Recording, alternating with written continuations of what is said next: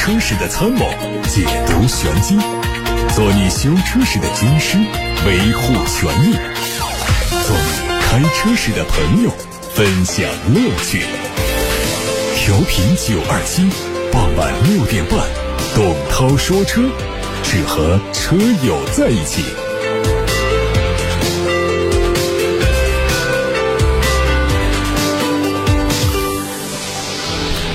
大家晚上好，我是董涛，欢迎听我说车。因为接下来明天开始呢，我要进入一个星期的休假，那么后面节目呢会是录播，其他节目主持人来代班，所以今天这期节目，最近有选车用车的着急要解答的朋友啊，抓紧时间把话题发到直播间来，发送的通道有八六八六六六六六热线打通留言，还有董涛说车和董涛说车 Pro。这两个微信公众号都是在首页点发消息留言。首先关注今天的汽车资讯。据国家市场监督管理总局缺陷产品管理中心的数据，七月份涉及到九家品牌十五万多辆乘用车被召回，同比下降了将近百分之六十，环比增长了百分之六十六。召回规模维持在比较低的水位。分国别和具体品牌来看，日系的召回总量。遥遥领先于其他车系，日产、本田、丰田、雷克萨斯等品牌总共就召回了十一万多辆，占到了当月召回总量的百分之七十四。德系第二，奔驰、宝马两个品牌总共召回了三万多，占比百分之二十一。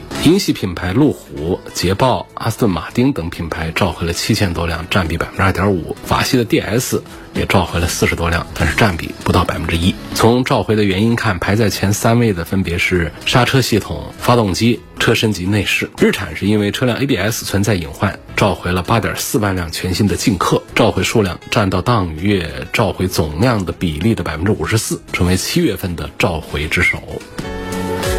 全球动力电池龙头企业宁德时代起诉国内主要竞争对手中创新航电池专利侵权拉锯战两年之后呢，突然进入到短兵相接的阶段。日前，中创新航发布自愿公告，国家知识产权局已就宁德时代拥有的锂离子电池和正极极片级电池两项发明专利作出无效裁定。宁德时代的两项专利被宣告无效，可能意味着公司起诉中创新航侵权一事出现反转。二零二一年七月，宁德时代。在前后起诉中创新航侵犯了他的五项专利，索赔总额六点四七亿元，其中就包括锂离子电池和正极极片极电池两项专利。宁德时代就上述两项专利侵权的索赔金额为一点零八亿元。今年二月，福州中级人民法院就这两项专利侵权诉讼做了一审判决，中创新航被判侵权，需要向宁德时代赔偿五千七百一十万元。判决结果公布后，中创新航当下就向最高人民法院提出上诉，并且向国家。家知识产权局提交申请，要求宣告涉诉的宁德时代两项专利无效。对此，宁德时代向媒体证实，已经接到国家知识产权局关于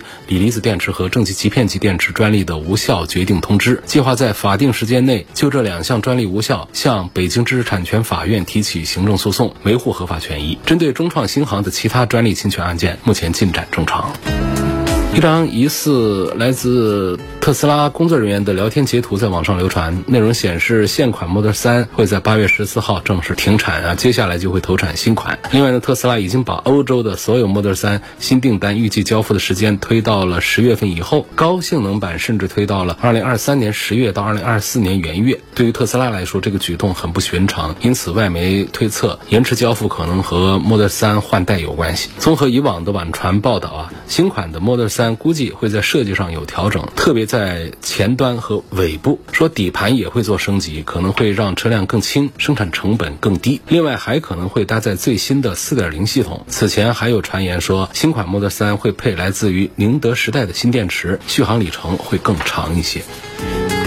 腾势 D9 新增了一款 DM-i 965尊享版，售价三十四万九千八，配 1.5T 插混，纯电续航九十八公里，并用上了四十五千瓦快充和六千瓦的对外放电功能。与此同时，腾势 N8 也推了两款配置，价格分别是三十一万九千八和三十二万六千八。腾势 N8 定位是中大型的 SUV，提供六座或七座两种布局，前脸采用和 N7 一样的格栅灯带，大灯组造型扁平，更加平直的车顶线条和腾势 N。轿跑 SUV 形成差异，可以满足消费者的不同需求。这个车的亮点还包括搭载 DMP 混动系统，由 1.5T 加前后双电机来组成，零百加速时间4.3秒钟，NEDC 工况的纯电续航里程是216公里，六千瓦对外放电，单拿音响，双排小桌板，两个50瓦的无线快充，全车配24个辅助驾驶硬件，包括标配了云辇 C 和 CCT 舒适控制技术，差速锁也具备拖挂的资质。问界 M5 智驾版。迎来了第一次 OTA 升级，具体内容包括五城开启城市智驾领航辅助，用户可以在上海、深圳、广州、重庆、杭州五个城市使用和体验城市 NCA，感受高阶智能驾驶带来的全新出行体验。但需要注意的是，这个功能需要订阅华为的 ADS 高阶包，开启后只能在 NCA 可用路段使用。高速智驾领航辅助再次升级，NCA 换道执行能力提升，自主换道更高效，上下高速的便利性得到了提升。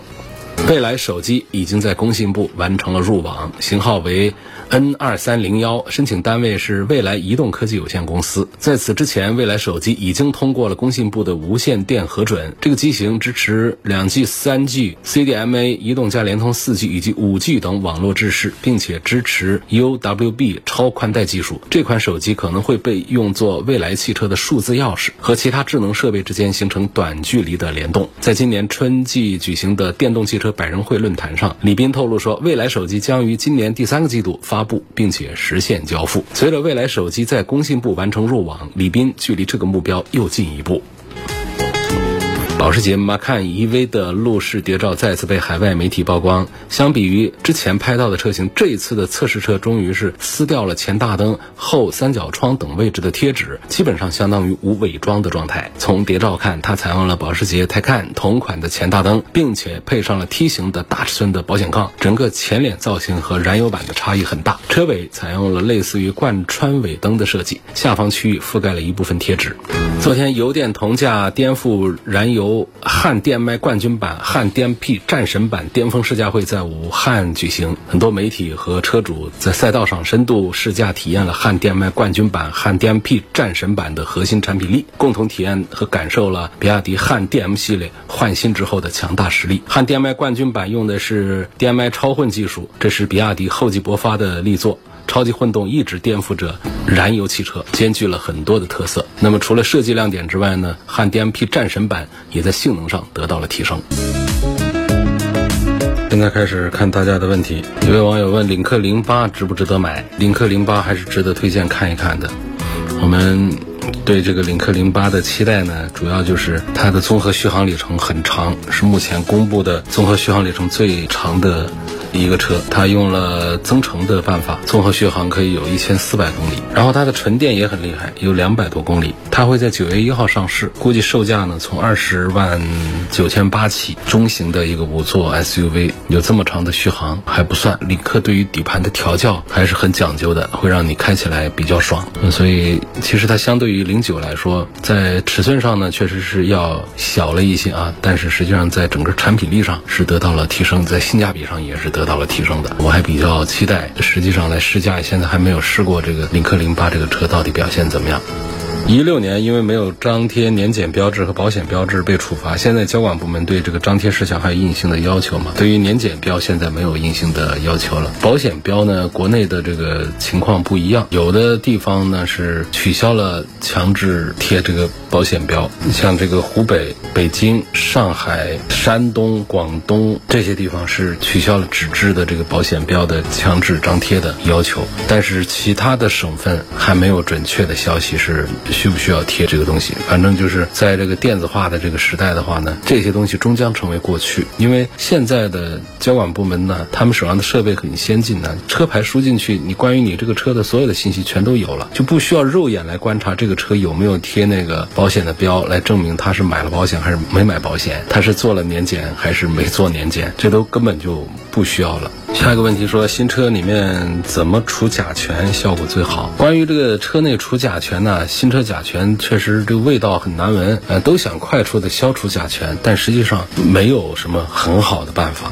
就是现在这个大夏天的，实际上是一年当中最好的机会——暴晒通风法。就是稀释法。因为这个甲醛的活跃度啊，它跟温度是正相关的，温度越高，甲醛的浓度也就越高。尤其是刚买新车不久的，比方说刚买了半年不超过一年的以内的啊，一两年以后差不多情况就好些了。当然也有很多甲醛一直用个五年几年的，还有甲醛味道的。因为就像我们房子装修一样，这甲醛的挥发呀，它是视材料而定，它挥发起来是很慢的。有一些材料里面的甲醛挥发起来比较快，有一些材料里面含有的甲醛，它就这个材料的密度比较高的，它的甲醛的挥发就特别的慢，长达几年时间。十年时间都有可能，所以这个像我们车厢里头这个主要的这个材料呢，像糖塑啊、橡胶啊，还有毛毯呐这些塑料啊这样的一些地方，这里头它含的这个甲醛，其实挥发起来是要比我们家庭里面的，比方说木质的家具里头啊、合成板的那里头啊这些地方是，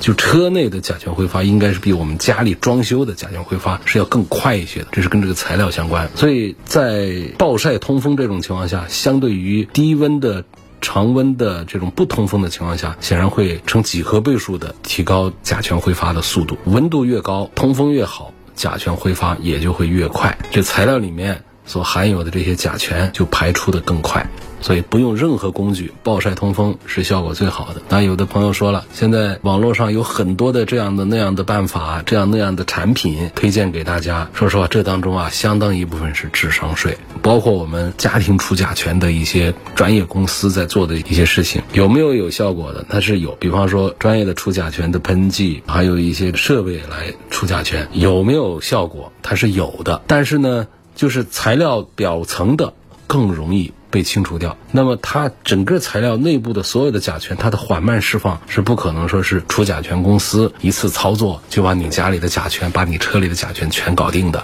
这是办不到的一个事儿。除甲醛呢？我建议大家就依赖于暴晒通风为主，另外还有像光触媒的这种方案呢，这些其实就跟刚才讲的一样，它都是表层的甲醛可以去除有效果，但是材料深层次的是很难一次操作把它去除干净的。好，还有呢，现在比较多见的是放活性炭、放柚子皮、放各种东西放到车里头来吸附甲醛，这个呢确实是有一定的效果的，但还是表层的那种吸附，就是材料深层的，它还是一个缓慢释放的过程，也不。不可能说是真的做到把这个车内的甲醛短时间之内除干净。那么我们车主在购买选择的时候呢，要找那些成分安全的、高品质的一些产品，避免影响车内的环境，造成身体不适。那么还有一些呢是那种喷雾式的，就随便就在网上就可以买到的那种喷雾式的，说是除甲醛的，让你车内的味道更好闻。其实它这个功能是覆盖功能，就是拿一床毛毯把你这个桌子上的脏东西给盖着。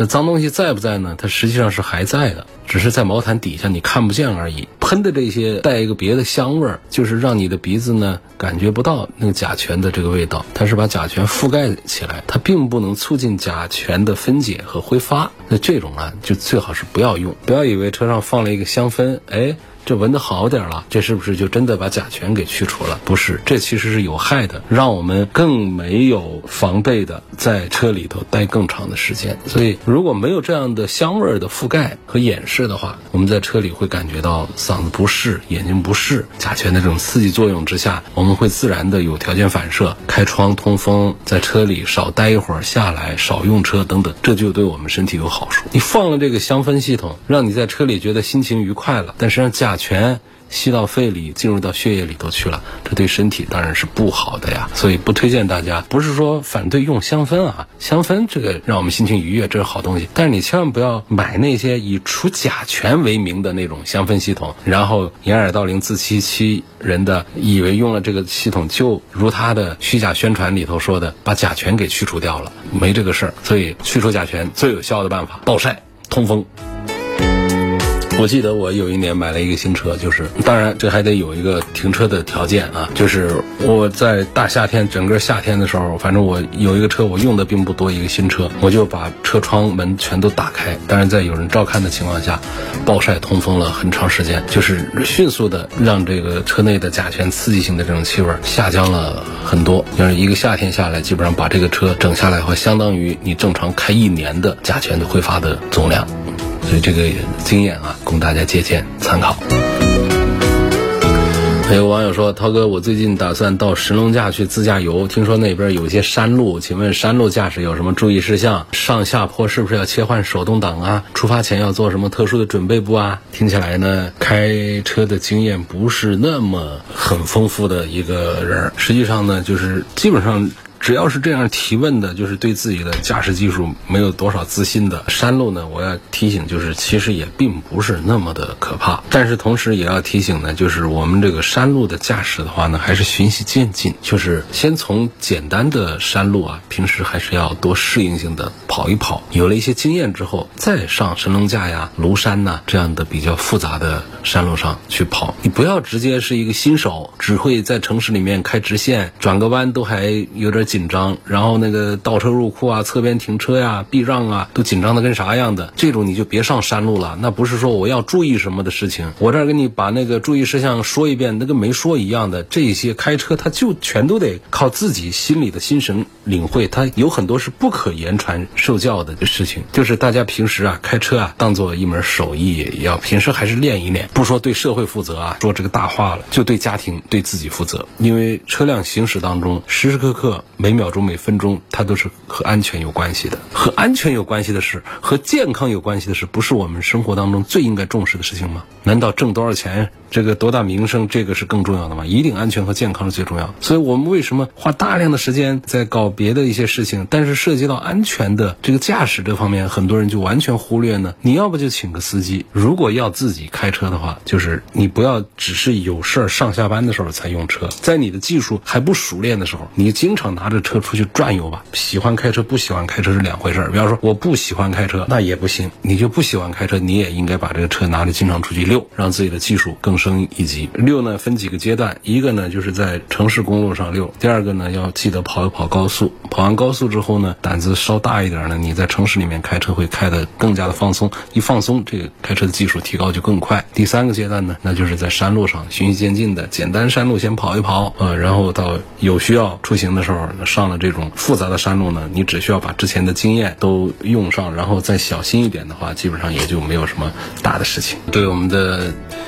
刚刚学会开车不久的朋友们，普及一点山路驾驶的技巧啊！因为这些东西确实啊，他就开车开几十年下来的话呢，你其实你都不知道怎么来说这个事儿了，他就好像。都在自己的方向盘的手感上啊，踩刹车、踩油门的脚感上，对这个车辆的动态的这种心领神会上，人和车的和地面的这种沟通交流上，再加上这个路面上的一些处置经验技巧，所以它是一个体系，就它很难说通过我们一段语言的播报一下子改变大家的驾驶习惯，提高这驾驶技术，解决这个驾驶生疏的问题，一定是通过自己的练习。那还是加深一下印象给我们的新手朋友啊，新手的概念。是什么？不是说咱们拿驾照超过两年的就叫老师傅了，一定是我们在路上实际开了多少公里。什么叫新手？什么叫老师傅？我认为啊，开车的公里数你自己算啊，你都还没有过十万公里的，就不要叫老师傅。看大家认可不认可啊？十万公里这个数字，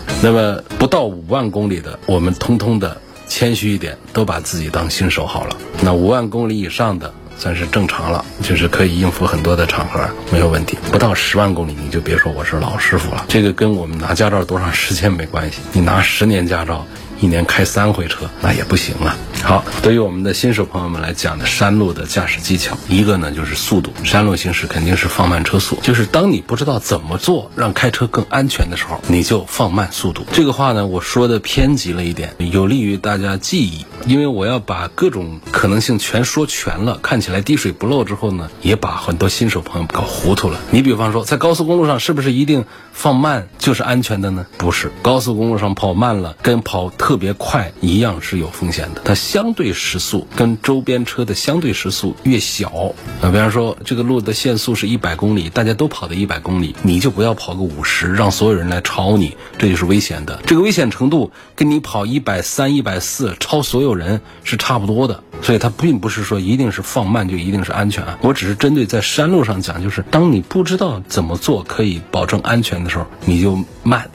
甚至是停下来，这就是对新手们说的。这跟山路的弯呐，还有路面的这个复杂，路面的复杂是指什么呢？你山上它不像我们平时的这个平原上的高速公路啊，你可以一眼看过去干干净净的，那么多车在前面跑，你跟着大家跑，路上不会有什么东西。山路不一定，山上时不时的掉棵树枝儿，有个动物横穿，有个大石头掉下来，有个大坑没修，你跑快了来不及处置啊。那路面又窄，所以这就是说为什么要慢啊。第二个呢，就是车距，山路对于我们视线的阻碍比较大，所以山路行车应该加大车距，跟我们城市行车的车距要大很多，要比我们高速公路的行车的车距都还要再大一点。你跟近了刹不住车，那不是在城市里面追个尾的问题了。城市里面追个尾算了，换个保险杠嘛，走个保险嘛，小事情。那山路上刹不住车，追个尾，搞不好把别人或者把自己追到旁边沟里，沟也就算了，别到悬崖。去了，弯道最重要。什么叫山路？山路的特点就是弯多坡多呀。所以这个弯道，各种大的、小的，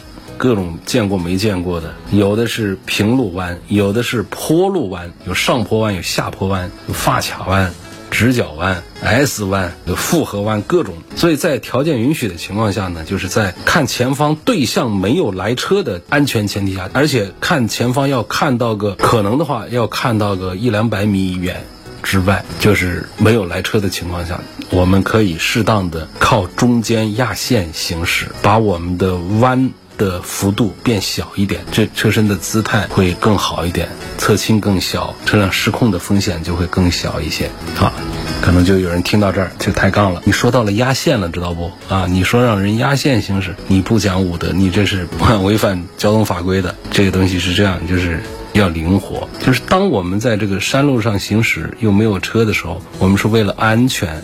路又比较窄的情况下，这中间的压线那肯定是一个分割线，但是。像那种虚线这种情况，它是一个辅助线。我们在开的时候，你尽量的把这个弯，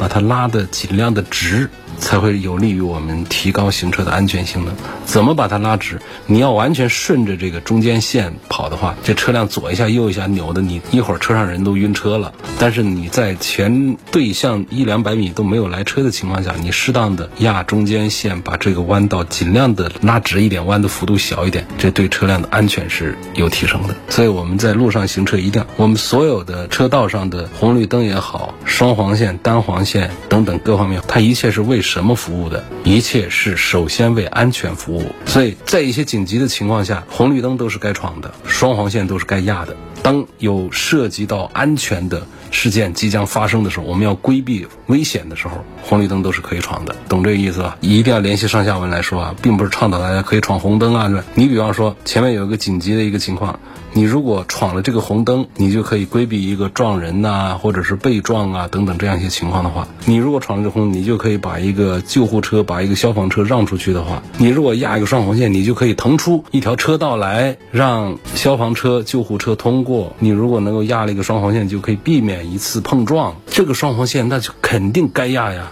对吧？所以它一定是这样的一个灵活的，但是你没有任何的干扰因素，没有任何的安全隐患，没有风险的这种情况下，你无缘无故你闯个红灯，你压个双黄线，那就该罚你啊，狠狠的罚，按上限罚，顶格罚。这就是我讲，这所有的交通设施、交通标记和交通法规一定是为安全服务的。我们是在保障安全的前提下，这是一个总条件。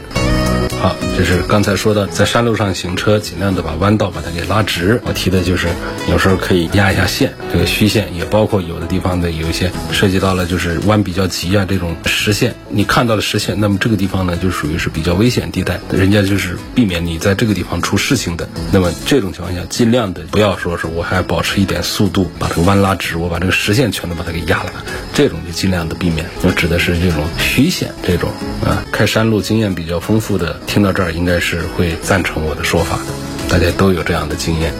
另外呢，在转弯的时候呢，你就要回到你自己的车道上了，你保持在车道里头，尤其一些比较急弯的这种情况下。就最好是不要做这样的超车这个事儿。要说就是尽量的不要超车。既然能听我说山路驾驶几分钟听到这儿来的话，那基本上这驾驶技术也就不咋地了。我估计啊，因为要不然的话，就老师傅们早就换台走了。你还跟我说这多余话是吧？那听到这儿来的话，那我们就要讲就是，如果是个新手的话，就是你山路尽量的避免超车。如果要。确实需要超车，前面是个小三轮，是个什么？你这不超车，你中午饭都赶不上了，得赶个路啊！山路只有两股道啊，超车过程当中你要借道完成，借道超车的时候一定要小心谨慎，打转向灯，按喇叭提醒一下前车，同时呢，你感觉前方已经接受到了你的信息，知道你要超车之后，你得果断，你得快一点超了它，因为弯很多，你不知道过一会儿是不是前面就冒出个对向来车来了，你不要和他就是很小心的慢慢的超，